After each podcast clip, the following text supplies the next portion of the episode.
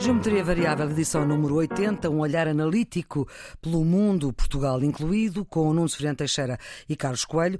Temos três tópicos de conversa para esta edição: as eleições francesas deste domingo, segunda volta decisiva, a entrevista coletiva de António Costa, a primeira desde há cinco meses, isto tirando a campanha eleitoral, e, claro, Volodymyr Zelensky no Parlamento Português e a continuação da guerra na Ucrânia.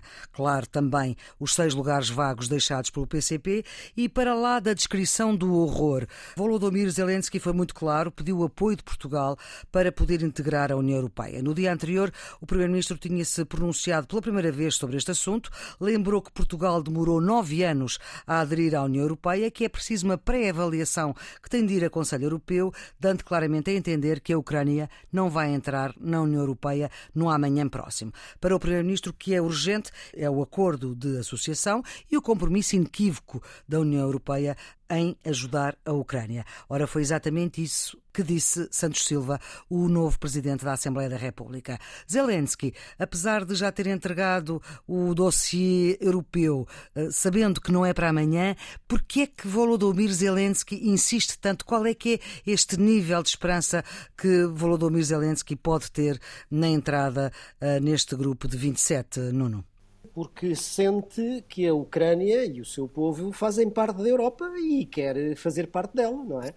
Agora, eu acho que a posição do Primeiro-Ministro, como aliás no discurso do Presidente da Assembleia da República, eh, são prudentes e refletem aquela que é a posição da União Europeia. Ou seja, neste momento, que é um momento crítico em que os ucranianos estão a defender a democracia e a liberdade, que no fundo são os valores europeus, é preciso que a Europa dê um sinal claro e inequívoco de porta aberta. E está a dar.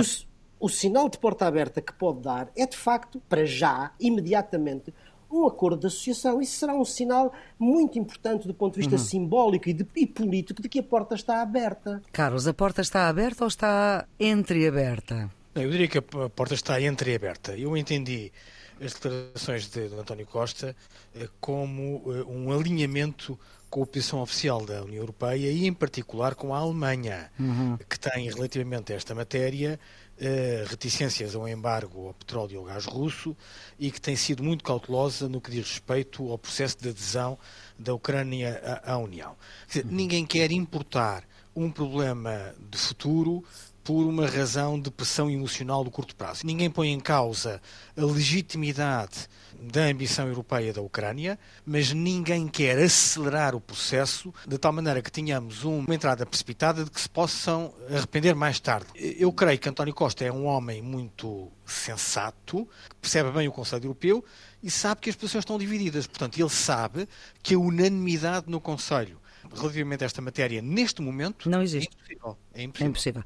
Muito bem. Nuno Severiano Teixeira, professor catedrático da Universidade Nova de Lisboa, historiador, antigo ministro da Defesa e da Administração Interna do Governos Socialistas, e Carlos Coelho, antigo presidente da JSD, duas décadas eurodeputado, presidente da plataforma Nossa Europa, são os residentes fixos do Geometria Variável, na Antena 1, na RDB Internacional e sempre em podcast.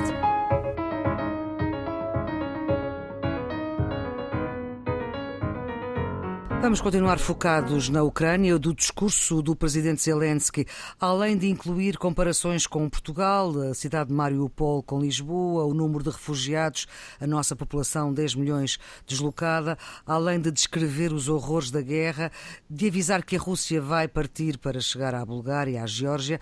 Qual é que é a sua leitura deste discurso nesta altura da guerra, Nuno? O discurso do presidente Zelensky seguiu, no fundo, o guião daquilo que têm sido os discursos que ele tem feito aos vários parlamentos onde tem discursado eh, por via digital. No fundo, uma primeira parte do discurso dedicada à descrição da realidade da agressão, da agressão russa, mas deve dizer-se que neste caso o fez com uma particular crueza, uhum. não é? Com a nomeação dos velhos. crimes de, de, dos crimes de guerra, das violações, dos indícios de tortura uhum. e mais do que isso, da ocultação do crime através dos crematórios móveis uhum. e um fator que eu creio que ainda não tinha sido dito com a clareza com que ele o disse hoje, a deportação forçada de pessoas, incluindo crianças, que são reunidos ou concentrados em campos de detenção na Rússia. Uhum. Isso claramente viola o direito internacional e cai dentro da jurisdição dos crimes, dos crimes de guerra. Uh, depois, o apelo, eu diria que são três os apelos diretos que deixa uhum. ao Parlamento português. Em primeiro lugar, o incremento do apoio militar, mais armamento. Em segundo lugar, o reforço das sanções. Não o disse, mas fica implícito o fecho completo da torneira do gás russo e petróleo e, e, finalmente o apoio à adesão à União Europeia. Finalmente, o que é costume também nos seus, nos seus discursos, o elemento emocional de empatia com o país para o qual uhum. se está a dirigir e, como já disse, paralelo entre Mariupol e Lisboa, mas sobretudo o que me pareceu mais interessante é a ideia de que na Ucrânia se está a defender a liberdade da Europa e que os portugueses sabem bem o que é uma ditadura, não é uhum. verdade? Invocando o 25 de Abril como, digamos, a libertação e, nesse sentido, acho que apelou àquilo que são, digamos, fatores de identidade entre Portugal e a Ucrânia, terminando com a palavra saudade. Foi um, foi um discurso que seguiu o guião tradicional, mas que teve solenidade e eco no, no, Parlamento português e estou convencido que na opinião pública portuguesa. Carlos, como é que lê este discurso nesta altura em que estamos uh, com a guerra já quase com dois meses? É um discurso sem surpresas, como o Nuno estava a dizer. Eu vi, sobretudo, como um, um apelo. Quer dizer, uhum. quando ele fala uh, na necessidade de armas, ele está a dizer de uma forma candente: precisamos de nos defender. Quando ele apela ao reforço das sanções contra a Rússia, ele está a dizer-nos: parem de apoiar os russos. Ele, de certa forma, uh, diz que tudo o que não sejam sanções contra a Rússia é dar condições aos russos para que eles continuem a financiar um esforço de guerra. Uhum. E, finalmente, uh, diz que queremos ser vossos irmãos quando claro. apela ao nosso apoio no sentido de contribuirmos para a adesão uh, da Ucrânia à União Europeia. E, portanto, é em toda a sua dimensão, é um discurso com uma duração muito boa, 15 minutos, não é grande demais, não é curto demais, com uma componente emocional forte, mas é sobretudo um apelo. É um apelo destas três grandes mensagens eh, e, como o Nuno disse, eu acho bem, colhem bem na opinião pública portuguesa. O PCP deixou os seus seis lugares vazios. O Chega chegou a fazer um número que é chegar à hora às cinco da tarde e a sua bancada estar vazia, eh, os seus 12 deputados entrarem precisamente no momento em que toda a gente já estava à espera de ouvir Zelensky. Mas, enfim, esta bancada vazia do PCP não é de estranhar, apesar da justificação que foi dada, e não é o primeiro parlamento onde há lugares vazios. Carlos? Não é. é noutros parlamentos houve outros partidos que não quiseram ouvir Zelensky ou que manifestaram ou que não bateram palmas. Portanto, isso, hum. isso não tem nenhuma, nenhuma novidade. O que é particularmente perturbador para o PCP são três coisas. Em primeiro lugar, não é a primeira vez que o PCP tem uma atitude destas na Assembleia da República. Recordamos o que aconteceu com Ronald Reagan. Uhum. Quando Reagan esteve nos no anos 80, né? o PCP também no início da cerimónia, abandonou os lugares e deixou, tanto quanto me recordo, uma gaiola com uma pomba uh, para como símbolo da paz. Só que nessa altura a bancada do PCP era bastante mais robusta do que é agora. Eram mais de quatro dezenas e, pois. portanto, é diferente 40 deputados saírem do Parlamento do que seis. do que seis saírem. Portanto, o impacto da imagem daqueles lugares vazios recorda a fragilidade, a exiguidade da representação parlamentar do PC2. Portanto, é mais uma imagem da fraqueza do que uma imagem de força. Uhum. Em segundo lugar, acabamos de assistir ao debate da última volta das eleições francesas entre eh, Macron e Le Pen, e um dos grandes temas nesse debate foi a questão eh, da dependência de Putin e da Rússia. Foi uma das áreas em que Macron claramente ganhou eh, à senhora Le Pen. Olha, isso torna também duplamente embaraçoso para o PCP a ideia de que, nesta esfera internacional, os parceiros do PCP são a extrema-direita eh, que o PCP diz tanto combater.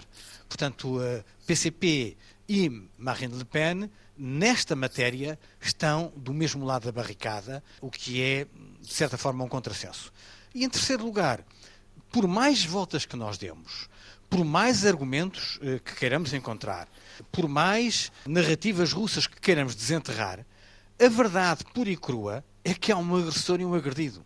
E o PCP que sempre teve um discurso relativamente à realidade internacional, de respeito pelo direito internacional, pelo respeito da integridade das nações, do seu espaço, etc. Neste caso, parece que está comprometido com a Rússia e está a, a despropósito a desculpabilizar o agressor e a não ter nenhuma expressão de simpatia pelo agredido. Eu acho que isto deixa o PCP muito mal nesta uhum. fotografia e perante a história. Não, não. O PCP, eh, a atitude que tem é coerente com a atitude política que tem tido e o discurso político que tem tido sobre esta matéria. Pode dizer-se que, do ponto de vista formal, poderia ter tido uma atitude diferente, enfim, com outra dignidade. Podia ter ficado no Parlamento e não se levantar, podia ter ficado no Parlamento e não aplaudir, mas estar presente. Enfim, optou por, por não estar. É uma linha que vem já desde os tempos da década de 80, da visita de Ronald Reagan. Agora, do ponto de vista substantivo, é muito difícil perceber este tipo A argumentação tem que ver com a invasão da Argumenta... Crimeia, com os eh, mortos que já aconteceram desde 2014. Maria Flor, a argumentação é patética. Desculpe o, adjetivo, mas não há outra forma de o dizer. O que acontece é o seguinte: eu penso que o Partido Comunista, os partidos comunistas, os que ainda existem, depois do fim da Guerra Fria, ficaram órfãos do ponto de vista internacional. E tudo o que se coloca a partir desse momento na cena internacional tem a enorme dificuldade em encontrar sentido político para a sua posição. E, portanto, eh, o PCP está nessa situação que é, que é difícil, não percebemos, enfim, pelo menos não é explícito, se a sua posição tem a ver com a russofilia ou se com o anti-americanismo, provavelmente mais com este. Mais com o anti-americanismo, uh, talvez, pois. Mas, mas o certo sabe, é, é que o não se sabe, porque o efeito prático, é o efeito, digamos, político é o mesmo. Uhum. E, portanto, de facto, a expressão eh, na década de 80 era de 40 e qualquer coisa, 44 deputados, agora são Também nessa altura o Parlamento tinha 250, mas Também mesmo é assim, mesmo assim. Mas depois da queda eh, nas últimas eleições, eu penso que este tipo de atitudes políticas acabam por penalizar uhum. eleitoralmente o PCP, porque de facto há uma, uma desconexão muito grande entre a opinião pública em geral e este tipo de posições. Parece-me. Maria Flor, eh, mas nestas questões uma coisa é certa: não há nenhum argumentário que possa iludir que há um agressor e uma vítima.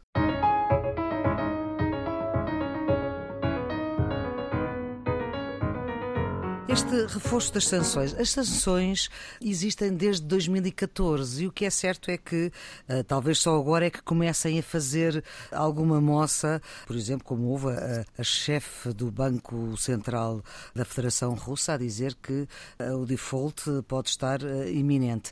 Mas o que é certo é que as sanções ainda demoram, porque ainda não estão a doer ainda à Rússia, pois não? As sanções têm um efeito com um delay no tempo, isto é, com um efeito retardado. As sanções não têm efeito no imediato. O que elas eh, acabam é por condicionar a capacidade de, de, de um país usar uh, alguns instrumentos. Há sanções que têm um efeito mais simbólico que, do que prático, embora esse simbolismo tenha, tenha consequências. Será o arrestamento de iates de luxo dos oligarcas não tem nenhum efeito na capacidade económica da Rússia, mas indispõe a classe dirigente.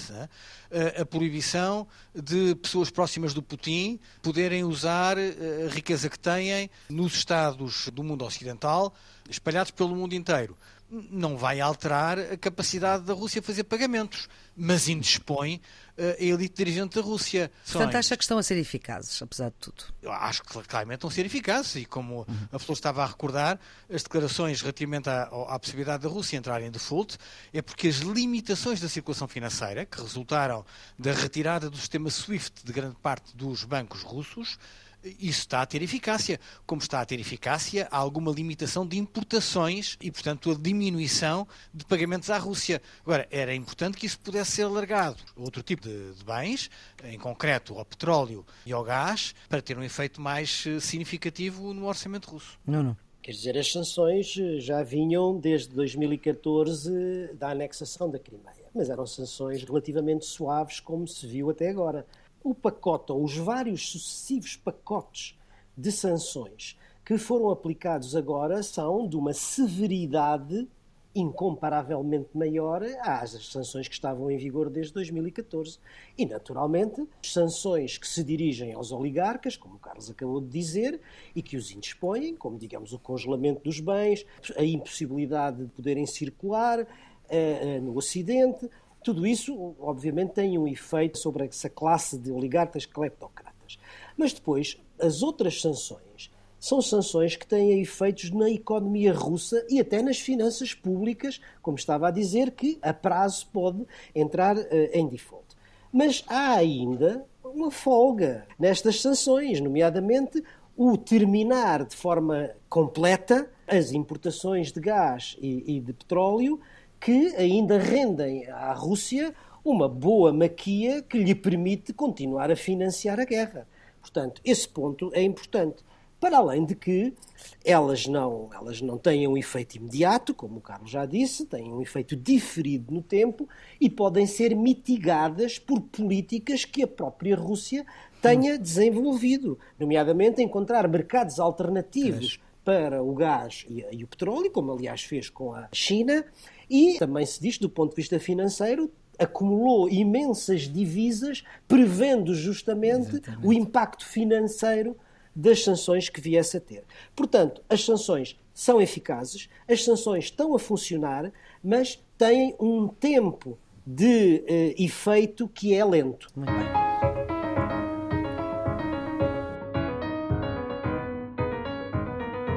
Este domingo, a segunda volta das eleições eh, francesas é o dia decisivo, é o dia 24 de abril, é o dia decisivo. Depois de um susto, Macron terá recuperado e hoje parece não haver dúvidas que vai ser eleito no domingo. Ou há, Nuno? A acreditar nas sondagens, ele tem uma distância hoje da ordem dos 10%, o que é hum. bastante, bastante confortável. Mas também é preciso Mas... dizer que nunca o intervalo foi tão curto entre estes dois candidatos. Agora, o, o, debate desta semana, que aliás era o único, o único debate nesta campanha, temos uma questão de forma. Duas de horas e meia. Demasiado longo, embora relativamente bem estruturado, e em que se vai aos temas centrais que parecem preocupar os franceses e em que em cada um se faz uma pergunta concreta. Sim, Ou seja, sim. o que é que o candidato faria se, For eleito. Uh, neste aspecto, por exemplo, idade da reforma. Da reforma. Uhum. Por exemplo, aumento dos preços e inflação. Por uhum. exemplo, no caso da guerra da Rússia, qual é o papel da França? Portanto, estas perguntas de natureza concreta é temas que, que, são candentes na sociedade francesa, permitiram organizar o debate e, e, seguirmos o debate. Desse ponto de vista, embora muito longo, demasiado longo, na minha maneira de ver, não sei qual foi o share desse debate, mas conseguia seguir-se e perceber-se a lógica. Do ponto de vista do conteúdo, vamos lá ver, nós vimos aqui dois candidatos completamente diferentes dos candidatos de há cinco anos. Porquê? Porque há cinco anos este, este, debate correu muito mal a Marine Le Pen, que estava muito Marine cansada. E ela vez... agora estava descansadinha, tirou dois dias, não fez campanha nem nada. Correu melhor, correu melhor. Mas vamos lá ver, são dois candidatos completamente diferentes. Primeiro porque Macron já foi presidente, não é só candidato, é recandidato, e, portanto, estava ali também na posição de ter que responder pelo seu exercício de presidência. Marine Le Pen, por outro lado, aparece com uma imagem bem mais moderada, um pouco melhor preparada, mais humanizada, e, portanto, são dois candidatos completamente diferentes. Perguntar-me-á, há aqui normalmente nestas questões duas, duas dimensões, uma dimensão performativa e uma dimensão programática. Na dimensão performativa, eu acho que ambos os candidatos estiveram mal. Eu, pelo menos, não senti empatia com nenhum deles. Marine Le Pen muito rígida, muito, muito tensa, eh, fazendo Os lábios esgares, muito cerrados, não é? Olhos muito cerrados, fazendo esgares a cada comentário do seu adversário. E, por outro lado, Macron também, eh, sem, muitas vezes sem olhar para a sua adversária, o que não é uma coisa elegante, falando para o lado, com arrogância. Nem um nem outro, do meu ponto de vista, criaram empatia. Não me pareceu bem. Do ponto de vista programático, era o que a Maria Flor há bocadinho estava a dizer. Apesar de Marine Le Pen estar desta vez mais descansada e melhor preparada, deve dizer-se, eu acho que o presidente candidato estava melhor preparado em tudo o que eram os dossiês técnicos, por exemplo, nas questões da, da reforma, nas questões da inflação e mesmo em questões de caráter político, há pouco o, Carlos fez essa referência, como era a questão da guerra da Ucrânia, uhum. ele esteve ao ataque e não à defesa. Claro, aliás, ele Ou acusou... seja, acusou-a de estar dependente de Putin e de só ir contrair os seus empréstimos para financiar as suas atividades políticas em bancos russos com relação com a presidência. Uhum. Portanto, também conseguiu pontos na questão do véu, Sim. também conseguiu pontos na questão da segurança e da imigração. E, portanto, desse ponto de vista, eu pareceu-me que, apesar de tudo, não foi, usando a linguagem do boxe, não foi um QO técnico como há cinco anos atrás,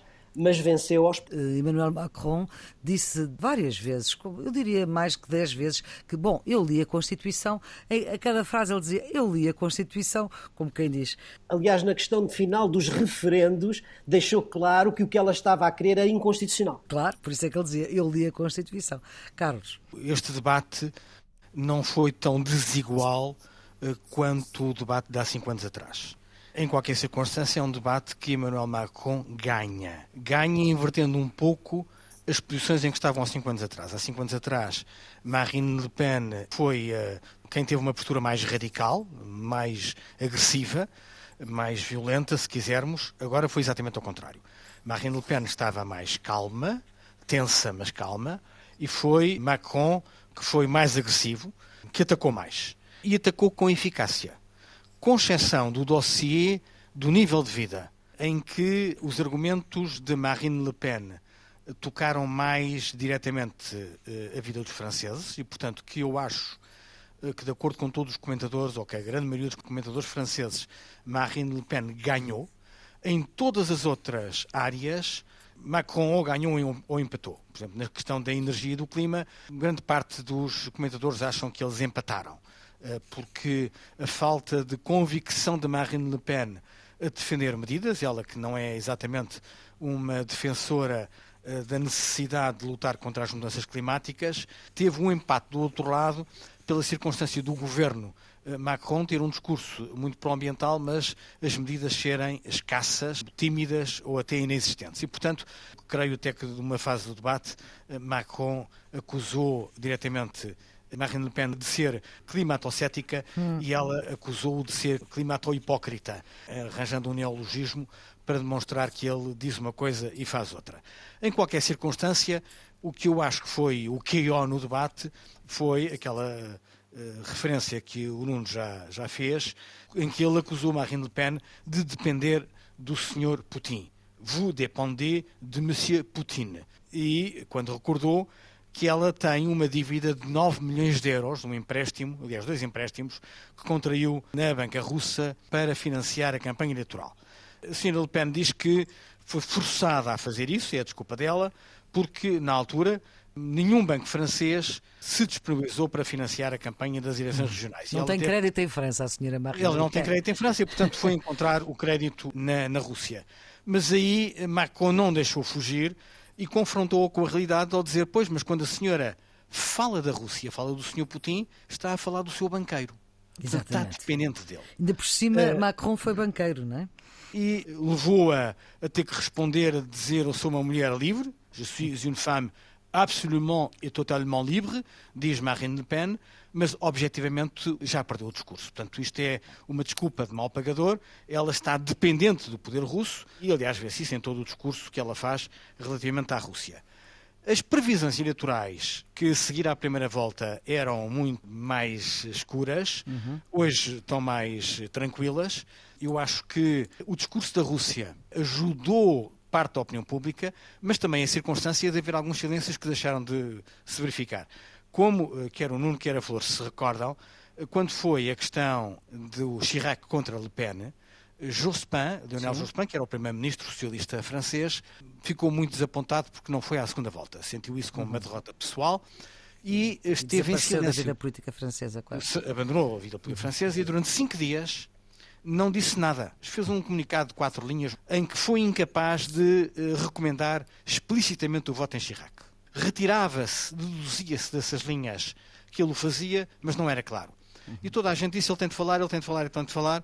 Uh, Recordo-me que Dominique Strauss-Kahn chegou a afirmar que votar em Chirac é praticar um voto ético para forçar Lionel Jospin e Jospin só ao quinto dia é que fez uma declaração a recomendar o voto em Chirac, dizendo que se tinha que recusar uh, o voto na extrema-direita. Uhum. Bem, foi isso que aconteceu desta vez. Mélenchon não tinha dito nada, todos os jornais diziam que os eleitores de Mélenchon se dividiam entre a abstenção, o voto em Le Pen, uhum. o voto em Le Pen e alguns o voto em Macron, e Mélenchon foi obrigado, de certa forma, contra a vontade dele, a vir a terreno a fazer um apelo para não se dar um voto que seja a Le Pen.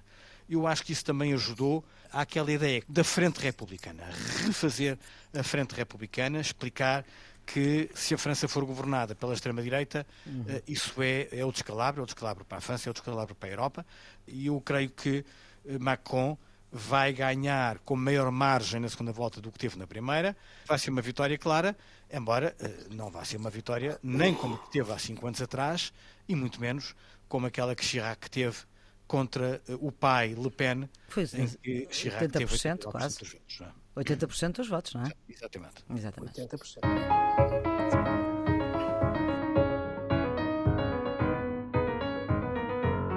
Vamos agora olhar para uma entrevista de fundo que o Primeiro-Ministro deu esta semana, uma entrevista coletiva, cinco jornalistas, cada um da sua geração, nos 40 anos do Clube dos Jornalistas e nos 50 anos do 25 de Abril.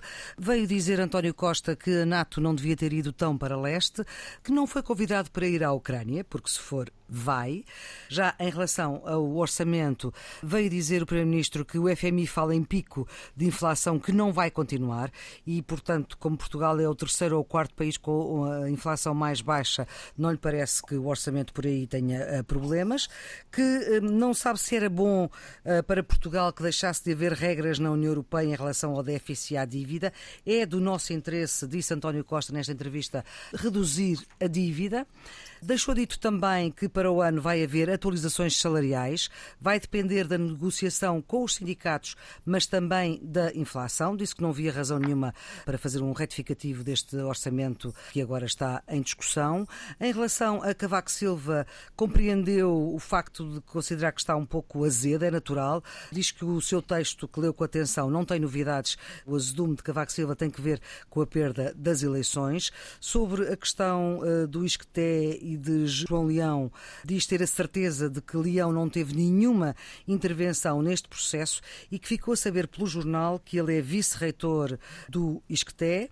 Ficou perplexo com a história de Vale Azevedo, ou seja, da Justiça não conseguir encontrar Vale Azevedo por causa de um problema de tradução.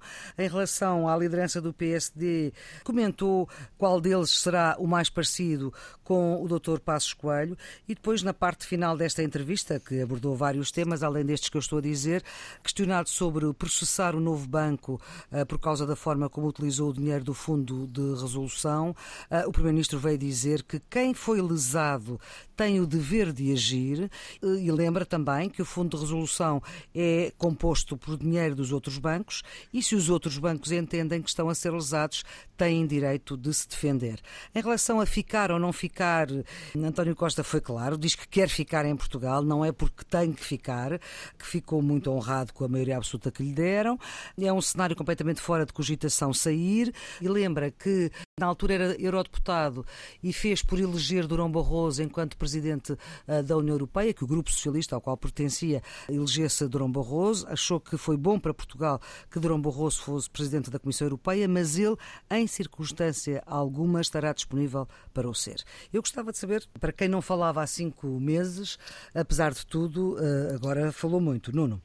Sim, é uma, é uma longa entrevista de António É mais Costa. ou menos como o debate Marine Le Pen. Sim, também no meu, no meu... Não Macron. Tão grande, não tão grande. Não tão grande, apesar de tudo. Na minha maneira de ver, também demasiado longa e às vezes difícil de, de compreender seguir. a lógica do guião penso eu, decorria do facto de não terem combinado Claro, essa, exatamente. As é, perguntas não foram combinadas e, portanto, não foram combinadas, todas portanto, serão mais espontâneas exatamente. e isso tornou, digamos, para quem está a ouvir, mais difícil compreender uhum. a estrutura da, da. Mas, mas, isso é o... É, o, é um não, pormenor. Não. Apareceu aqui um primeiro-ministro, como é natural e costume, muito bem preparado sobre todas as questões, também não estava em competição com ninguém, nem na corrida para nada, uhum. e portanto muito descontraído, até com uma certa bonomia e com uma certa ironia, portanto bem uhum. disposto. Uhum. Eu acho que desse ponto de vista performativo foi uma boa, uma boa entrevista. Já, já referiu a uma série de temas, uns mais políticos e outros mais técnicos, económicos e sociais, a que ele respondeu, do meu ponto de vista, de uma forma bastante cabal e até pedagógica em muitas, em muitas circunstâncias e, nesse ponto de vista, muito útil. Carlos. Eu acho que é uma boa iniciativa haver uma entrevista coletiva com o Primeiro-Ministro e o Primeiro-Ministro estar disponível para este tipo de entrevistas é um sinal uh, positivo, por diversas razões. Primeiro, porque temos uma legislatura de mais de quatro anos e meio. Segundo, porque tudo indica que a liderança da oposição estará fora do Parlamento. Uh, terceiro, uhum. Porque, em virtude de uma decisão que eu critiquei, a diminuição dos debates quinzenais retira de dentro da Assembleia da República eh, alguma capacidade de confrontar o Primeiro-Ministro eh, com questões eh, relevantes com normal periodicidade.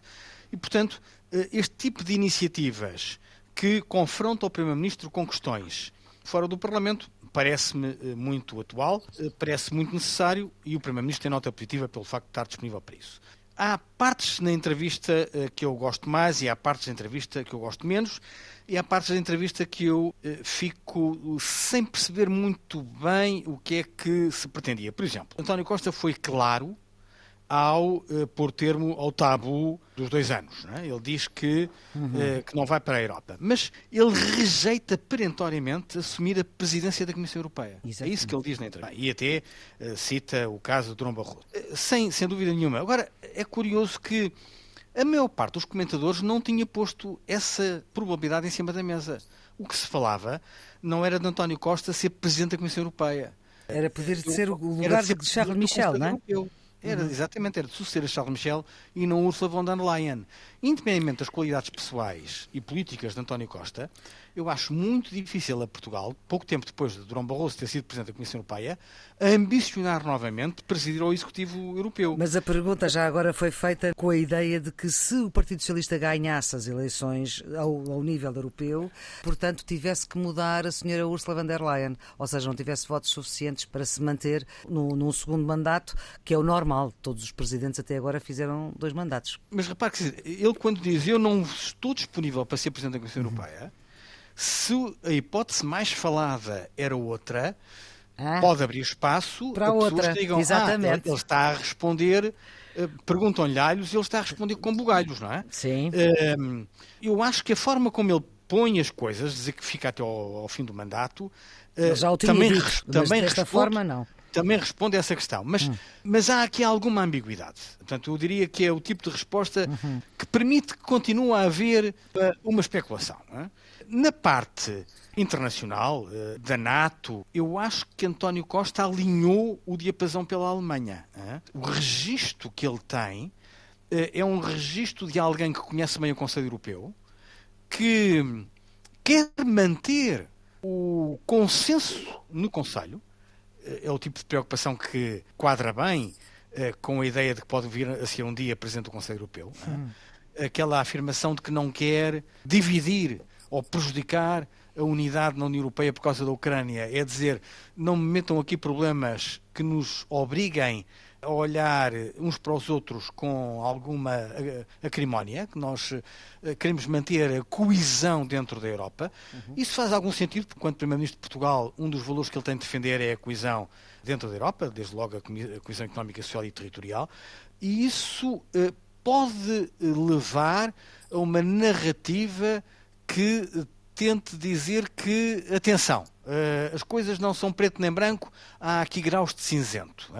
Emocionalmente, talvez, estou numa posição, julgo partilhada pelo Nuno, claramente defender a Ucrânia, defender a posição que o Ocidente tem, tem tido, achar que a NATO uh, esteve bem neste processo.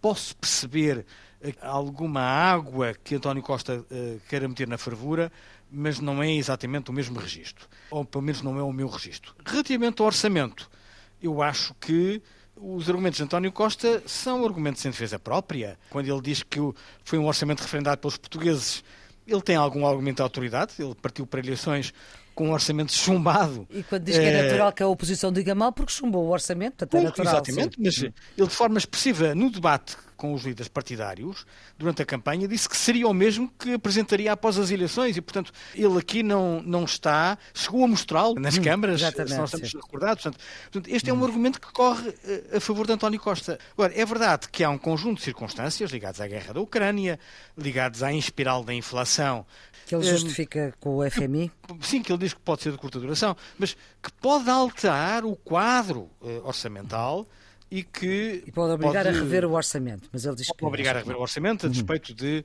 da intenção do governo não, não ser essa e do Ministro das Finanças ter, aliás, negado qualquer intenção, intenção de o fazer. Já relativamente uh, às declarações sobre o ISCTE, hum. uh, eu acho que compreendo, ele manifestou solidariedade com o seu ex-ministro das Finanças isso não torna mais claro o que se passou no caso do Isqueté e custa-me um pouco a crer que ele tenha sabido pelos jornais que o seu ex-ministro Leão ia ser vice-reitor do Isqueté. Duas notas, uma sobre as questões de política internacional e outra sobre a política interna. Eh, eu não fiquei eh, com a certeza de que o Primeiro-Ministro tivesse afirmado de forma perentória que a NATO foi longe demais no seu alargamento. Não percebi mesmo se não o estava a fazer de forma interrogativa. E ouvi duas vezes para. Uh, e não fiquei com, com a certeza. De toda a maneira, eu gostava de dizer que uh, nós não podemos dizer que a NATO foi longe demais no seu alargamento, porque a NATO só se alargou aos países que democraticamente votaram que queriam pertencer à NATO e pediram a sua adesão. Certo, e mais certo. do que isso, que cumpriram os critérios que a NATO hum. lhes, tinham, lhes tinha imposto. Houve apenas dois que fizeram e que, aliás, não aderiram. A NATO não lhes abriu as postas, foi a Geórgia e agora a Ucrânia. Uhum. Portanto, desse ponto de vista, eh, não me parece que se possa dizer que vai longe demais. Compreendo e estou de acordo com o que o Carlos diz relativamente à posição da União Europeia, ou seja, a prudência de António Costa, que conhece bem o Conselho, o Conselho Europeu, e que sabe o valor que tem a unidade no interior do Conselho para se poder tomar uh, decisões, decisões uhum. uh, essa prudência de não querer importar problemas que vão dividir ou que possam dividir ainda mais a União, e nesse sentido, essa prudência, obviamente, é, é certa, é, é correta e avisada.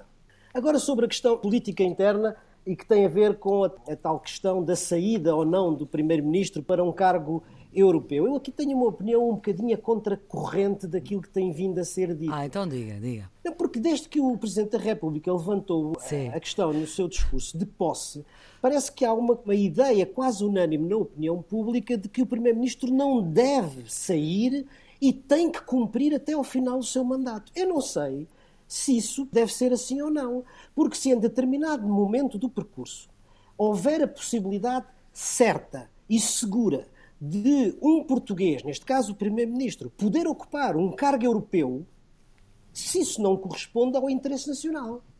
Quer dizer, independentemente de poder ser bom ou mau para a carreira política pessoal de, de, do Primeiro-Ministro. Mas se isso é ou não é importante para Portugal desempenhar o cargo de Presidente do Conselho, ou Presidente da Comissão, ou outro que seja. Presidente da Comissão Portanto, não será porque ele não quer. Não quer. Hum. Mas, por exemplo, Presidente do Conselho. Mas quem diz Presidente do Conselho, eu diria outro cargo qualquer, se houvesse outro. Portanto, o que me parece é que se cria uma ideia de que é quase obrigatório que o Primeiro-Ministro diga que não se vai embora, uhum. quando isso pode não corresponder em determinado momento ao interesse nacional não quer dizer que o Primeiro-Ministro não queira ficar, não possa ficar e não desempenhe muitíssimo bem o seu, o seu cargo. Não é esse o ponto. O ponto é que não se deve condicionar isso porque o interesse nacional pode aconselhá-lo. Ainda uma nota, e vamos ter que esperar por 2026 e se calhar mais uns anos à frente, porque o Primeiro-Ministro também deixou dito nesta entrevista que um dia há de escrever um, livro sobre tudo aquilo que não pôde dizer porque era Primeiro-Ministro. E isto foi a propósito do caso da história de Vale Azevedo, quando ele se vira para a Maria Elisa e diz que ficou absolutamente perplexo com o facto de não se conseguir apanhar Vale Azevedo.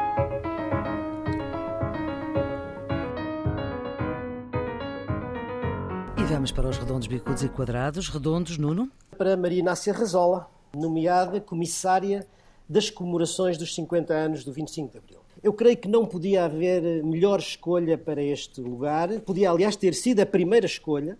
Podia é ou das... devia? Podia e devia. Inácio Rezola é uma das pessoas que mais sabe e melhor conhece o 25 de Abril e o processo de transição para a democracia em Portugal. Tem todo um percurso académico e intelectual dedicado à investigação desse tema e é, para além disso, creio eu, uma figura bastante consensual. Quero, por isso, felicitar a Maria Inácia e desejar-lhe todos os sucessos e, ao mesmo tempo, que tenha todas as condições para ter esse sucesso. Carlos, do seu redondo? Para a ratificação pela China de duas importantes convenções sobre trabalhos forçados.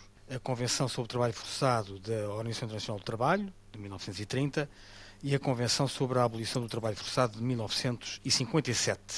Olha, porquê é que eu sublinho isto? Porque estas decisões surgem na sequência de exigências da União Europeia para a vigência do acordo de investimento entre a União Europeia e a China, que foi assinado há dois anos, em 2020. Isto estava bloqueado por força da não ratificação destes instrumentos e da imposição de sanções ao regime de Pequim pelas violações de direitos humanos uh, em Xinjiang, onde tudo indica uh, acontecer um genocídio sobre minorias muçulmanas.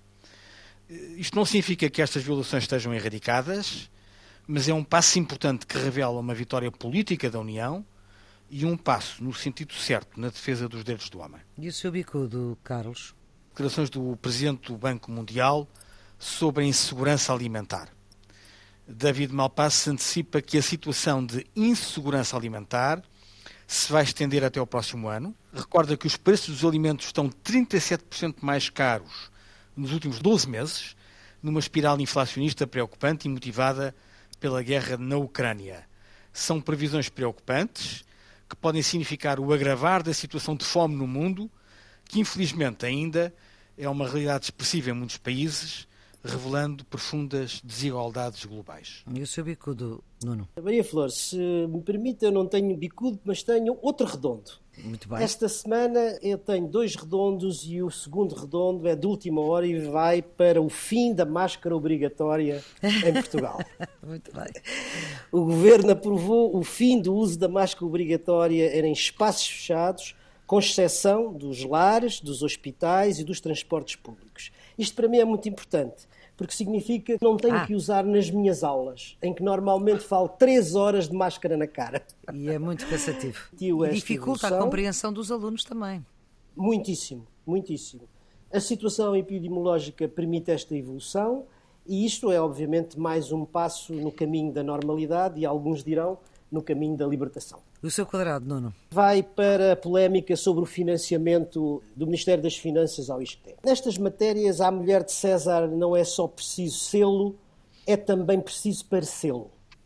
Nós não sabemos ao certo o que aconteceu no caso do financiamento por parte do Ministério das Finanças ao Centro de Valorização e Transferência e Tecnologia do ISCTE, foi o único financiado em todo o ensino superior nos últimos cinco anos.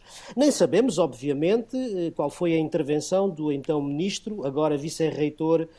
As declarações do seu primeiro-ministro na entrevista são, são claras, mas eu julgo que é preciso que haja um esclarecimento cabal pelo anterior Ministro das Finanças, pelo anterior Ministro da Ciência, Tecnologia e Ensino Superior e por todos os reitores das universidades portuguesas porque se não for esclarecido, pode ficar, enfim, alguma dúvida, alguma suspeita, e eu acho que isso é o pior que pode acontecer para o prestígio das instituições e das universidades neste Carlos, o seu quadrado? Para o processo de descentralização. Nas últimas semanas, o processo de descentralização de competências foi notícia e não foi pelos melhores motivos. Carlos Moedas assinou um importante artigo no Jornal Público sobre a insuficiência de meios transferidos para as autarquias segundo a iniciativa que o Governo acordou com a Associação Nacional dos Municípios Portugueses. A Câmara do Porto aprovou mesmo a saída desta associação. Está em causa a transferência de competências não acompanhada de meios financeiros suficientes para as cumprir, nomeadamente no que respeita à manutenção e conservação de escolas do segundo e terceiro ciclo e do ensino secundário. Eu acho que seria razoável que o Governo e a Associação Nacional de Municípios Portugueses não acelerassem decisões sem um apoio claro dos municípios e que este processo fosse tão participado e transparente quanto possível, o que parece não ter estado a ser o caso. E agora vamos para as pistas de fim de semana. Qual é a sua, Carlos? Um Atlas da Guerra Fria. Hum. É um livro que saiu este ano eh, em Portugal na tradução da editora Guerra e Paz, mas que surgiu inicialmente em Paris em 2017, nas edições Flammarion. O que é que este livro uhum. faz? Este livro explica como a geografia é importante na estratégia, a geoestratégia é isso mesmo, o Nuno sabe isso bem como, como professor.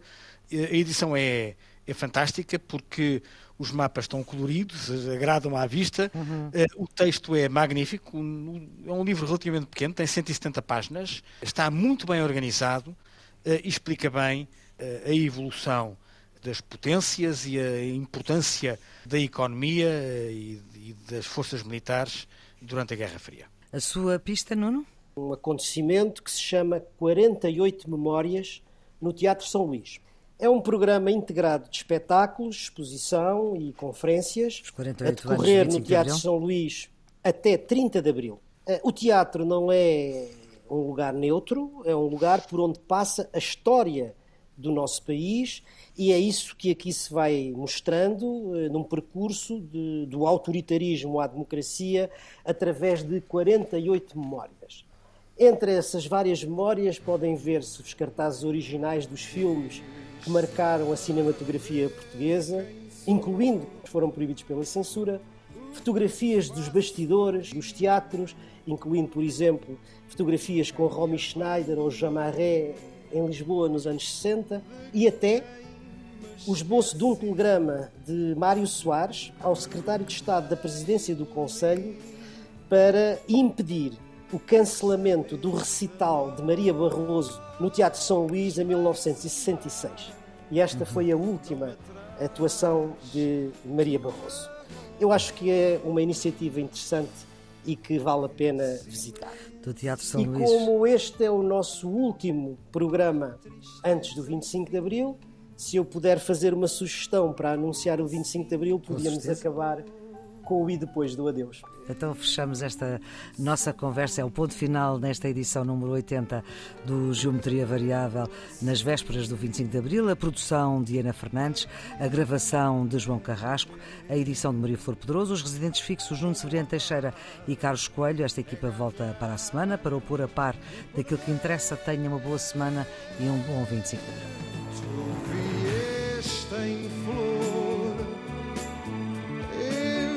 Desfolhei, tu te deste em amor, eu nada te dei, em